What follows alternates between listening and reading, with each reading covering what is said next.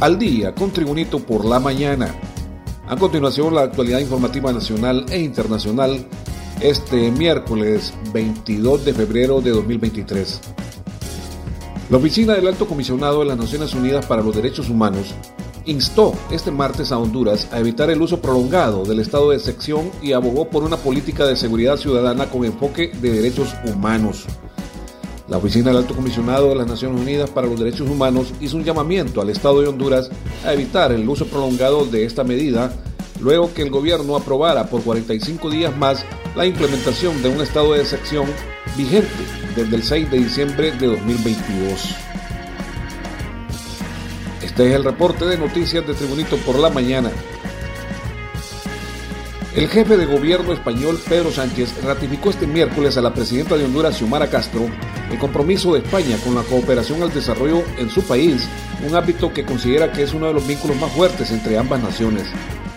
Sánchez se reunió hoy con Castro en el Palacio de la Moncloa, en Madrid, la sede del Ejecutivo español, con motivo de la visita a España que realiza la presidenta hondureña, con quien está previsto que coincida también en la cumbre iberoamericana que se celebrará en la República Dominicana el próximo mes. Tras su encuentro, el presidente del gobierno de España aseguró en redes sociales que los dos países, España y Honduras, seguirán trabajando en ámbitos concretos como la salud, la educación y la emergencia climática. Más noticias con Tribunito por la mañana. La Comisión Nacional de Prevención en Movilizaciones Masivas CONAPREN, en el marco del operativo de seguridad y control en Semana Santa, comenzó con las revisiones físico-mecánicas de las unidades de transporte público como requisito indispensable para que realicen excursiones en el país. Las revisiones se realizarán en los predios del Instituto Hondureño del Transporte Terrestre y al aprobar las mismas será un requisito indispensable para que un vehículo se pueda movilizar durante la Semana Mayor, sobre todo con excursiones de veraneantes. Continuamos con Tribunito por la mañana.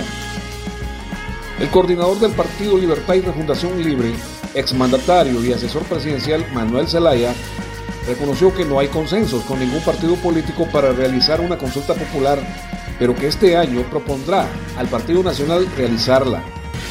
He sido claro, dijo Manuel Zelaya, una Asamblea Nacional Constituyente no puede surgir de la voluntad de un partido político, sino de todos los partidos políticos y para ello tiene que haber consenso. Y en Honduras, aunque no hay, pero esperamos que algún día pueda haber consenso para consultas populares. También en las noticias de este miércoles 22 de febrero, la feligresía católica inicia cuaresma con la celebración del miércoles de ceniza, un periodo de arrepentimiento, penitencia y conversión. Los sacerdotes recuerdan que este miércoles de ceniza marca el inicio de la cuaresma, un tiempo penitencial que ayuda a los cristianos a disponerse espiritualmente para la fiesta de la resurrección de Jesús. El número 40 significa un periodo de prueba, probarle a Dios nuestro sentido de solidaridad, dijo el padre Juan Ángel López. Se nos pone una cruz de ceniza para que fertilice y abone nuestras vidas. En las noticias internacionales, desde Kiev se informa, la guerra ha supuesto una catástrofe para Ucrania y una crisis para todo el planeta. El mundo es un lugar más inestable y aterrador desde que Rusia invadió a su vecino el 24 de febrero de 2022. Un año más tarde, miles de civiles ucranianos han muerto e innumerables edificios han quedado destruidos. Los soldados muertos o heridos de los dos bandos se cuentan por decenas de miles. Más allá de las fronteras de Ucrania, la invasión hizo añicos la seguridad europea, redibujó las relaciones entre los países y remeció la interconectada economía global. Y en las informaciones deportivas, el Inter de Milán se medirá ante un Oporto de Portugal renovado y en dinámica positiva, aunque con bajas sensibles, en la ida de los octavos de final de la Liga de Campeones de Europa, en busca de pasaporte a unos cuartos de final que no logra desde la temporada 2010-2011, hace ya 12 años.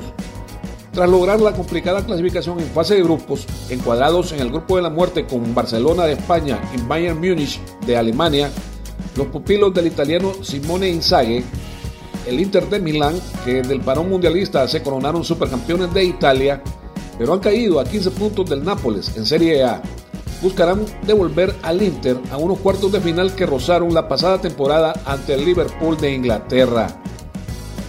Este ha sido el reporte de noticias de Tribunito por la mañana de este miércoles 22 de febrero de 2023. Tribunito por la mañana te da las gracias y te invita a estar atento a su próximo boletín informativo.